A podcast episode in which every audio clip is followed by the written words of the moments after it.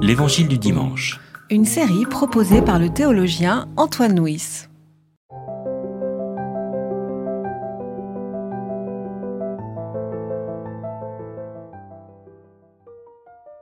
Les pharisiens apprirent qu'il avait réduit au silence les Sadducéens. Ils se rassemblèrent, et l'un d'eux, un spécialiste de la loi, lui posa cette question pour le mettre à l'épreuve. Maître, quel est le grand commandement de la loi? Il lui répondit, Tu aimeras le Seigneur, ton Dieu, de tout ton cœur, de toute ton âme et de toute ton intelligence. C'est là le grand commandement, le premier. Un second, cependant, lui est semblable, Tu aimeras ton prochain comme toi-même. De ces deux commandements dépendent toute la loi et les prophètes. Alors on bien, alors on sent bien que nous arrivons là dans un cœur de l'enseignement de Jésus. Peut-être il faut dire quelques mots sur les épisodes qui précèdent.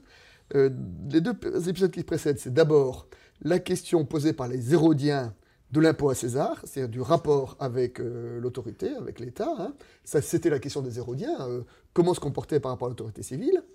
Ensuite, il y a la question posée par les Sadducéens sur la résurrection, qui est effectivement, euh, les Sadducéens avaient un problème par rapport à la, résurrection. Et maintenant, donc, la question posée par les pharisiens, et qui est cette grande question sur le, le, grand commandement. Mais d'abord, on nous dit que euh, les, pharisiens interrogent Jésus, euh, nous dit le texte, pour le mettre à l'épreuve. Quelle est un peu, selon vous, Florence, la relation entre, Jésus et les pharisiens, euh, en général dans l'Évangile, et peut-être quel est leur état d'esprit dans ce, récit particulier? Alors, il faut toujours évidemment mettre ça en perspective et dans le contexte, parce que, bon, en effet, la, la relation de Jésus aux pharisiens dans l'Évangile, en général, est extrêmement polémique. Souvent, oui. Elle est très polémique. Mais après, évidemment, il y a la manière dont les évangélistes présentent ces rencontres entre Jésus et les pharisiens et euh, la, manière dont la, la tradition s'est transmise, puis euh, écrite, dans un contexte où il y a la guerre entre les judéo-chrétiens et les juifs. Et Au moment de la rédaction des évangiles. Oh, oui. Et donc, en, général, on noircit les pharisiens. Par exemple, c'est toujours typiquement ceux qui posent une question, ils posent un piège. C'est toujours une épreuve ou un piège. Alors que finalement, euh, on pourrait très bien lire ça de manière plus euh, objective en se disant c'est typiquement une discussion juive de l'époque donnant lieu à ce qu'on appelle un marloquette, quoi, une discussion sur quel est le plus grand commandement. c'est pas forcément un piège. voilà, donc je crois que c'est important quand même de rendre toujours justice aux pharisiens. parce que je crois que Jésus en fait était assez proche des pharisiens, ils ont un peu les mêmes méthodes d'enseignement, euh, ils ont par exemple les paraboles, euh, l'insistance sur l'amour de Dieu, sur l'amour du prochain. On va retrouver ça dans les enseignements pharisiens de, l'époque de Jésus en réalité. Oui, en fait, les pharisiens étaient effectivement parmi les différents groupes du judaïsme ceux qui étaient le plus proches de Jésus. Et avec ses amis les plus proches, à la fois on est proches, à la fois on se dispute aussi, parce qu'il faut, il faut bien marquer sa différence. Ah, mais en général, c'est avec eux qu'on se dispute le plus. Parce que les, Sadducéens, en fait, la différence entre les Sadducéens et les pharisiens, c'est important enfin, de, de, le rappeler, je crois, c'est que, en effet, pour les Sadducéens, il y a, ce sont un peu les fondamentalistes de l'époque, si on, si on peut faire ce, cet anachronisme peut-être, c'est-à-dire il n'y a que la Torah écrite. Alors que les pharisiens, donc, qui se développent beaucoup dans les synagogues à l'époque de Jésus, ajoutent la Torah orale à la Torah écrite. Donc ils sont dans l'interprétation. Oui, c'est ça. Dans la question, alors cette Torah orale, c'est l'interprétation continuelle et le commentaire continuel de la Torah écrite. Et pour les pharisiens, cette Torah orale descend aussi de la révélation au Sinaï. On peut comparer ça peut-être au, au rôle de la tradition dans l'Église catholique. Quand on dit que dans, chez, pour l'Église catholique, la révélation vient et des Écritures saintes et de la tradition avec un grand T. Alors je crois que c'est un petit peu... Euh, il y a une analogie. Il y a une analogie entre les deux. Et donc, d'une certaine façon, les pharisiens, on va dire, alors c'est encore un, un, anachronisme, mais on va dire un peu, ce sont peut-être un peu les libéraux de l'époque, dans le sens où ils disent qu'il ne faut pas euh, se contenter euh, de la Torah écrite, mais l'interpréter, parce que l'époque a changé, et donc il faut l'actualiser D'où, en effet, euh, cette discussion incessante sur le sens des versets, sur quel est le plus grand commandement. Alors, justement, alors, justement, alors là, on, va ce texte, hein, sur, sur, la, la, question là. Donc, quel est le plus grand commandement? Et finalement, derrière cette question, ce qui est un peu. Enfin, la question sous-jacente derrière, c'est la question de la hiérarchie des commandements, non? Alors, c'est la hiérarchie. Alors, ça dépend aussi des traductions, et, etc. Est-ce que c'est la hiérarchie ou est-ce que c'est. Enfin, dans le sens le premier, le plus grand, ou est-ce que c'est celui qui fonde euh, tout. oui, quelle est la porte d'entrée dans autres Voilà. Alors, évidemment, c'est l'amour de Dieu. Je veux dire que le, plus grand commandement, euh, c'est l'amour de Dieu. Mais je vois pas, je vois pas en quoi c'est un piège en fait. C'est présenté comme une épreuve, mettre Jésus à l'épreuve, mais je vois pas comment c'est un piège. Sauf en effet si on fait allusion aux 613 commandements, euh, aux mitzvot de, de, la Torah. Euh, alors en ce cas-là, on va dire ah, tiens, mais lequel est le plus grand? Mais il est évident pour n'importe quel juif que le plus grand commandement, c'est l'amour de Dieu. Alors en tout cas, bon, c'est bien de le rappeler, et on va le voir d'ailleurs, c'est la réponse de Jésus. Donc d'une certaine façon, dans sa réponse, déjà on peut dire que Jésus est en, est en consonance avec... Il est cachère. Euh, il est cachère, d'accord, par rapport à ce, que disent, à ce que disent les pharisiens. Oui, tout à fait, oui, oui. Je, crois qu'il n'y a pas de... Il n'y a pas de problème en fait là-dessus. Et en plus, bon, on va retrouver bien sûr, c'est le, c'est le écoute Israël, le schéma Israël. Bon, alors hein. voilà, venons-en. Donc, donc la question est posée à Jésus et Jésus répond le grand commandement de la loi, c'est tu aimeras le Seigneur ton Dieu de tout ton cœur, de toute ton âme et de toute ton intelligence. Voilà. Alors, vous dites que c'est le schéma Israël. C'est le schéma Israël. C'est-à-dire, hein on peut dire. Alors, le schéma, Israël, c'est quoi Alors, le schéma, Israël, le schéma Israël, donc, c'est vraiment un texte fondamental du, judaïsme. Hein, que, euh, qui est dit à la synagogue, qui est dit tous les jours aussi euh, dans les prières, où c'est le écoute Israël, schéma c'est écoute en, hébreu, donc écoute Israël, euh, ce texte, on le trouve dans le Deutéronome au chapitre 6, où en effet, c'est Je suis le Seigneur ton Dieu, je t'ai fait sortir d'Égypte, tu aimeras le Seigneur ton Dieu, euh, enfin, de tout ton cœur, de toute ton âme, de toute ta force. Et euh, voilà. Et, alors, le, commencement de la foi dans Israël, c'est l'amour de Dieu. C'est l'amour de Dieu. L'amour de Dieu. Est-ce que c'est pas un peu comment est-ce qu'on peut aimer Dieu Enfin, je veux dire, est-ce que c'est pas un autre... Qu'est-ce que ça veut dire aimer Dieu? Est-ce qu'il n'y a pas un anthropomorphisme derrière? Enfin, je veux dire, comment, comment entendre euh, aujourd'hui pour moi, ça, veut dire quoi aimer Dieu? Je veux dire, je peux, je, peux aimer ce que, ce que je vois, je peux aimer, aimer Dieu. Comment, comment comprendre Oui, aimer Dieu, alors c'est-à-dire, le problème, c'est le mot aussi amour en français, enfin, qui sert à, à dire tout et son contraire, enfin, pas, son contraire, mais à dire beaucoup de choses à différents niveaux, et donc qui est un petit peu banalisé. Ça fait penser justement au, comment je veux dire, au fait qu'on a, on a remplacé, par exemple, le mot charité qui traduisait hein, l'agapé autrefois dans les Bibles par le mot amour, et puis qui va finalement aussi s'user d'une certaine façon, parce que qu'est-ce que ça veut dire aimer Dieu? Alors, c'est vrai que euh, là, euh, si on parle du judaïsme, par exemple, aussi, c'est un peu ma passion, donc c'est vrai que j'aime bien en parler. Euh, l'amour de Dieu est lié aussi à la crainte de Dieu. Ça, je sais que très souvent dans le christianisme, on n'aime pas. L'amour bannit la crainte. Parce qu'on associe, on associe la crainte à la peur. Et la peur est très mauvaise conseillère, comme on va le voir mais, plus tard. Mais, donc, mais cette crainte de Dieu, c'est quoi? C'est le sentiment de la distance qui sépare le créateur de la créature. Donc le sentiment de la distance, donc c'est le respect en fait. Hein. C'est cette, crainte, c'est ce respect.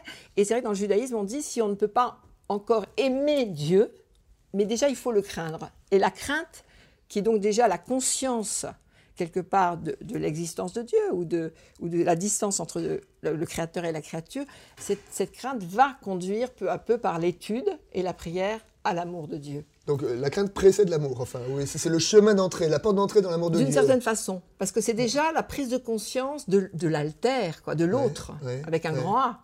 Hein, c'est-à-dire, je ne suis pas Dieu. Je ne suis pas Dieu et il y a un vis-à-vis qui est Dieu et qui est autre et sur lequel je ne peux pas mettre la main. Et à partir du moment où euh, le croyant est invité à l'étude et à la prière, peu à peu, il va entrer justement dans cette connaissance qui conduira à l'amour de Dieu et donc au fait de vivre selon les commandements de Dieu. Moi, je, crois que c'est très important. Et d'ailleurs, si on reprend euh, le passage de, Deutéronome 6, hein, tu aimeras le Seigneur ton Dieu de, toute ta personne, et ces paroles que je te dis, hum. euh, tu l'inculqueras à tes fils. Donc, aimer Dieu, c'est parler à ses fils tu euh, l'emporteras avec toi quand tu seras dans ta maison, quand tu seras en voyage, quand tu seras... Dans ton front, sur ton cœur, euh, sur ta bouche, dans tout ton être. Et ce que j'aime bien derrière cette notion, c'est que du coup, euh, l'amour de Dieu n'est plus tellement une question sentimentale, mais, mais une question presque de, pratique. Enfin, je veux dire, comment est-ce que je mets enfin, comment est-ce que j'habite oui, comment je fais, vivre Comment est-ce que je fais vivre cet amour de Dieu en fait Et moi, ça, ça, me rappelle un peu le, vocabulaire de l'évangile de Jean. Dans le quatrième évangile, souvent Jésus, quand il dit avoir la foi pour Jésus, c'est dit c'est garder ses commandements. Et moi, j'aime bien la notion de, de, de garder que aimer Dieu, c'est garder son commandement. Alors garder, ça veut dire protéger, mais garder, ça veut dire aussi porter avec soi. Enfin, je dirais, c'est vivre, c'est habiter. Mm, mm. Et d'une certaine façon, aimer Dieu, ce serait alors une, compréhension de, de, la foi comme une, comme une habitation, comme un, comme un vêtement, comme, comme quelque chose qui, qui recouvre la totalité de notre personne. Oui, mais ça me fait aussi penser à cette... Euh, à cette métaphore, vous avez revêtu le Christ. Oui, tout à hein, fait. Cette histoire de, vêtements, elle, est, elle est, juste. Et c'est vrai que ce, ce, fait de garder, c'est vrai que par exemple, quelqu'un qui observe le Shabbat, on appelle un chômeur Shabbat. C'est-à-dire quelqu'un qui garde, qui, garde, qui garde le Shabbat, comme, qui le protège. Enfin, j'ai garder dans le sens euh, observer, mais aussi euh, faire attention, euh, protéger. Et Dieu a besoin qu'on fasse attention à lui. Donc d'une certaine manière, voilà, exactement. Donc d'une certaine manière, l'amour de Dieu, c'est pas simplement trouver que Dieu est un, chic type, mais c'est vraiment c'est habiter dans son emploi du temps, dans sa journée, dans ses relations, dans son regard et tout ça, notre, euh, notre présence à Dieu. Voilà, oui, c'est faire, faire attention à lui, en fait. C'est faire attention à lui, je crois, et, à travers des tas de petites et grandes attentions. Voilà. Et hein, je crois. En tout cas, voilà, c'est ça qui était mm. euh, dans Deutéronome 6. Hein. Mm. Tu en parleras à, tes, mm. fils, tu, euh, tu y penseras quand tu seras en voyage. Voilà, donc l'amour de Dieu, un enracinement dans le judaïsme. Ouais, ouais, Et puis Jésus, dans sa réponse, apporte un deuxième élément. Hein. Il dit Premier commandement, tu aimeras le Seigneur ton Dieu. Et puis il nous dit, un second lui est semblable, tu aimeras ton prochain comme toi-même. Alors, un second qui lui est semblable. Alors d'abord, euh, euh, je ne sais pas, c'est-à-dire qu'ils sont équivalents, il y a une hiérarchie, enfin vous, vous, comprenez comment l'articulation entre les deux, alors, Dieu aimer son prochain. Euh. Alors, et moi, je, moi je suis toujours, enfin je cite toujours ce verset de l'épître de Jean, celui qui dit qu'il aime Dieu et qui est son frère est un menteur, car comment peut-il aimer Dieu qu'il ne voit pas quand il n'aime pas son frère qu'il voit? Et Je crois, enfin pour, pour moi, dans, ma foi personnelle, euh, et aussi parce que je suis l'enseignement de Jésus, c'est indéniable, à la, limite. Mais dans le judaïsme, j'ai entendu aussi de, ce genre d'enseignement en disant, à la limite, faudrait, euh, s'il fallait choisir, il faudrait mieux aimer son prochain qu'aimer Dieu. Oui, mais oui, alors pourtant Jésus dit, Jésus dit, ah, le premier c'est euh, tu aimes Dieu et le second qui m'est semblable, mais c'est le second. Tu aimeras ton prochain. Euh, moi, pendant longtemps, j'étais un peu dans cette perspective-là, en disant euh, le plus important, c'est d'aimer le prochain. Mais Dieu, on ne sait pas très bien ce que ça veut dire, mais voilà, il faut, il faut être altruiste, il faut être gentil, il faut être sympa, il faut tout ça. Et puis après, en, vieillissant, je me suis dit, mais euh, l'amour du prochain, c'est pas rien, enfin, je veux dire, c'est quand même quelque chose d'énorme. De, et, et, et comment est-ce que je peux aimer mon prochain si d'abord je ne suis pas, euh, je dirais, en paix avec mon Dieu, c'est-à-dire en paix avec moi-même, en, paix avec, avec, avec ma propre existence, avec le sens, avec ma destinée, avec... Euh, et d'une certaine façon, euh, avec l'âge, j'allais dire, mmh. j'ai appris que qu'il y avait une corrélation très forte entre les deux et que peut-être que si je ne suis pas d'accord, d'abord capable de, poser l'amour de Dieu sur ce qui me fonde, eh ben, fatalement, l'amour du prochain sera ambigu. Hmm. Hein? Oui, oui, dans un sens, oui, profondément spirituel. je, pense que l'amour du prochain, pour moi aussi, dans ma foi, s'enracine dans l'amour de Dieu. C'est l'amour de Dieu, finalement, celui que je reçois de Dieu et que je, enfin, que je donne à Dieu, je ne sais pas, mais bref, que je vis en tout cas, qui me donne la force, le ressourcement pour aimer le prochain. Donc, euh, en effet, en ce sens-là, je suis d'accord. Mais c'est important en même temps, je trouve, de les distinguer dans le sens où euh, dans le sens où il y a tellement de manières de comprendre l'amour de Dieu. on, a, on peut parler de cette question, mais euh, il y a toujours ce, ce danger de, la religion euh, qui, qui, comment, qui, qui donne une mauvaise interprétation de l'amour de Dieu et qui conduit par exemple les fanatiques, au nom de l'amour de Dieu, à tuer. Ah oui, c'est ça. Et, c'est ce danger-là euh, il existe toujours, même si on ne se sent pas personnellement menacé, parce qu'on n'est pas, enfin, soi-même. Je veux dire, moi, je ne me sens pas du tout l'âme d'une fanatique, ni la tentation du fanatisme. L'amour de prochain devient la mesure de l'amour de Dieu, enfin. Euh, Alors, non, mais, mais je pense que c'est l'articulation qui est Le et, enfin, pour moi, c'est fondamental. Oui, qui lui est semblable, à la fois ce mot semblable. C'est pour, ça que, c'est pour ça que j'irais jusqu'à jusqu'à provoquer, entre guillemets, en disant s'il fallait vraiment choisir entre les deux, il faudrait mieux aimer le prochain qu'aimer Dieu. Ouais, plutôt que aimer Dieu et, détester son prochain. Parce que là, on, je veux dire, c'est on est dans un contre-témoignage, c'est-à-dire qu'on donne une image de Dieu, mais complètement euh, pervertie. Et donc c'est pour ça, mais autrement, non, pour moi, ils s'enracinent les deux. Mais on peut se poser la même question aussi, que signifie aimer son prochain? Alors, le, passage, euh, vous, êtes, euh, vous avez évoqué plusieurs passages de la Torah, mais son prochain, c'est déjà un commandement qu'on trouve dans le Premier Testament. Tout à fait, dans le, dans le Lévitique, hein, au, chapitre 19, et où, il est question de ne pas se venger hein, et d'aimer son prochain comme soi-même.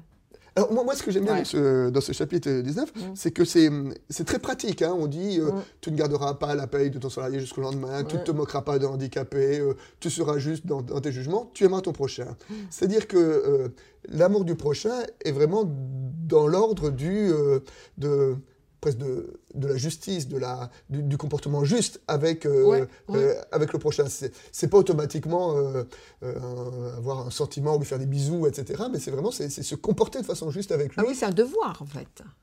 L'amour est un devoir. Oui, c'est un devoir, mais alors il faut l'entendre parce que ça veut dire quoi aimer son prochain? Justement, c'est pas un sentiment, parce que le sentiment, on peut pas. En effet, ça peut pas être un devoir le sentiment, parce qu'on peut avoir de des affinités ou pas, de la sympathie ou pas, euh, bah, etc. Je crois que c'est Martin Luther ah, King qui hein? disait euh, l'Évangile nous demande d'aimer nos ennemis. Heureusement qu'il ne nous demande pas d'avoir de la sympathie pour mes ennemis. Mm. Parce que j'ai aucune sympathie pour mes ennemis. Mm. En revanche, je peux quand même essayer de les aimer, mm. c'est-à-dire de les respecter et d'essayer de les faire grandir, enfin de les, oui, de, les honorer comme sujet. Quoi. Euh, ça, même, si, même, si, ce sont mes ennemis. Même si ce sont mes ennemis, de les reconnaître comme humains.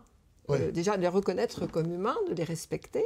Euh, mais même son prochain, enfin avant, avant, avant, que le prochain soit un ennemi, parce que ça c'est encore c'est c'est encore, un, encore, un, encore un, pas de plus. Un pas de plus, hein, mais on trouve aussi dans la dans l'Exode là, il y a un commandement qui dit comme ça si l'âne de ton ennemi tombe dans le trou, va euh, sortir l'âne de ton ennemi du trou. Enfin, on, peut trouver un embryon quelque part de la disposition euh, positive envers l'ennemi. dans, hein euh, dans l'Exode. dans l'Exode, ça existe ce, verset. Mais c'est pareil, que signifie cet amour du prochain? Alors, agir en faveur, euh, agir en faveur du prochain. que signifie agir en faveur du prochain quoi? Le, respect, le respect de la dignité. et je crois beaucoup que, pour moi, c'est important de, de, garder et les commandements sous la forme négative et les commandements sous la forme positive, c'est-à-dire ne pas haïr. Mmh. Ne pas haïr. Ne, mmh. pas donc ne pas haïr, ça veut dire quoi? Ça veut dire aussi ne pas détruire, euh, ne pas humilier, euh, ne pas calomnier, euh, il y a tous ces, ça, c'est un peu le sens du, passage du Lévitique. Ah, hein, oui, c'est ça. Euh, oui, mais c'est déjà l'amour, il commence là. Euh, se comporter de façon juste, enfin, je dirais, respecter. Oui, quoi, respecter. Mais il y a plus quand même dans l'amour de Jésus. Oui, mais ah, n'allons pas vite, n'allons pas trop vite vers le plus. Ouais. Parce Commençons par, le, Parce que je pense, justement, alors ça c'est... Antoine, vous faisiez allusion à votre expérience et à vos années. Nous avons à peu près le même ah âge. et euh, c'est pareil, c'est avec l'expérience et les années, je me suis rendu compte que souvent dans le christianisme et dans nos églises, on parle beaucoup de l'amour, l'amour, l'amour, l'amour. Mais je me souviens d'un de nos collègues euh, qui un jour a prêché un synode en disant « aimer, oui, mais déjà ne pas haïr ». Et toute sa prédication était là-dessus. Pour moi, ça a été une révélation. L'amour, commence déjà dans le fait de s'abstenir, de faire du mal à autrui et à son prochain, comme à son ennemi. et déjà s'abstenir, c'est déjà pour moi un fondement euh, extraordinaire quand on voit la vie, la vie des communautés en général, des communautés humaines et des communautés d'église. Si déjà on s'abstient de la mauvaise langue, si on s'abstient des conflits, si on s'abstient de ci, de ça, et qu'on regarde positivement donc nos, prochains, je crois que là, on, peut construire euh, cet amour euh, concret. Mais souvent, ça commence par là. Pour moi, c'est important. Alors, euh, aimer Dieu, aimer son prochain, et puis le texte nous dit, tu aimeras ton prochain comme toi-même. Et là, j'aurais presque envie de dire, il y a l'amour de Dieu, il y a l'amour de prochain, mais il y a aussi l'amour de soi-même, hein. aimer son prochain comme soi-même. Mais là encore, où est la... Il y a aussi il y a, il y a un juste et un mauvais amour de soi-même. Enfin, je veux dire, il y a, il y a, un respect de sa personne et il y a un narcissisme malsain. Enfin, je veux dire, et là encore, euh, comment euh, appréhender la différence? Oui, ben, c'est-à-dire que je pense que comme c'est pris dans le cercle de signification, là, parce qu'il y a aimer Dieu, aimer le prochain, comme s'aimer soi-même. Alors déjà, je pense que ça, ça, ça, nous, prévient contre l'amour égoïste, parce que dans l'amour égoïste, euh, Dieu, enfin euh, peut-être, mais oui, le prochain, quand l'amour de soi-même est articulé avec l'amour de Dieu et l'amour du prochain, du coup, c'est un, un, amour juste. Enfin, voilà, on essaie de, de, oui, de, de pointer un, amour juste de soi-même, qui, est, qui est justement, je pense aussi, peut-être cette juste conscience de soi. de la même manière qu'on respecte le prochain, on est appelé à respecter le prochain, on est appelé à, se respecter soi-même. Parce que si on se déteste soi-même, on ne peut pas aimer l'autre. Je crois que ça, l'expérience le montre. Et puis alors la psychanalyse a beaucoup insisté là-dessus aussi en disant, je veux dire, donc une religion, si vous voulez, qui écrase l'individu, qui, qui, joue sur sa culpabilité, sa soumission, etc., ne peut pas être une, religion de l'amour du prochain. J'ai travaillé il y a euh, l'année dernière sur le personnage de, Moïse, mm. et, à un moment il y avait quelque chose qui m'a beaucoup euh, euh, touché, c'est de dire au moment où les, les espions reviennent de, de, la terre promise, ils font leur, leur rapport, et là Dieu décide que le peuple ne pourra pas accéder à la terre promise, qu'il fallait une génération de plus qui resteront 40 ans au mm. désert. Et quelle est la raison pour laquelle, enfin, euh, un commentaire dit, quelle est la raison mm. pour laquelle C'est que euh, les espions disent, euh, les gens qui habitent la terre de Canaan étaient des géants, et nous étions comme des criquets, comme des mm. sauterelles. et, donc, un peuple de sauterelles, un peuple de criquets ne peut accéder à la liberté. Et donc, d'une certaine manière, s'aimer soi-même, bah, c'est savoir qu'on n'est pas un criquet. Quoi. Oui, on peut dire ça comme ça. C'est une façon de, voilà, de, de, de, de, savoir que notre personne est aussi aimée de Dieu et que de ce fait-là, elle, elle, a une, elle a une importance.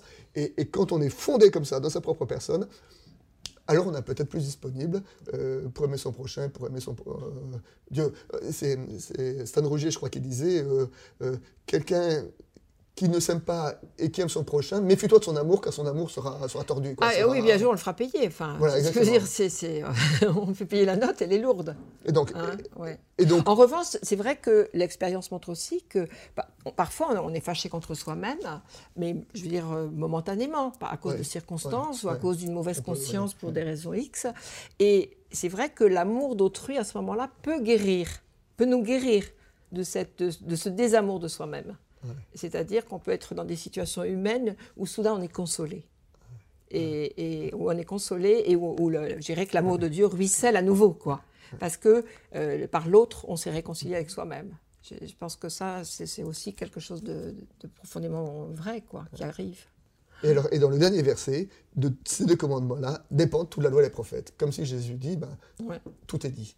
Oui, tout est dit.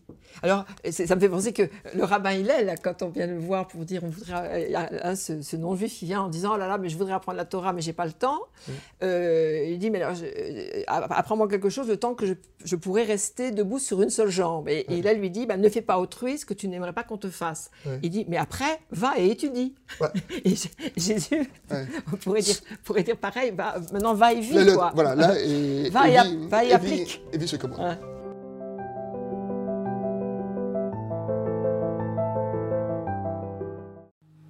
C'était L'Évangile du dimanche. Une série de regards protestants.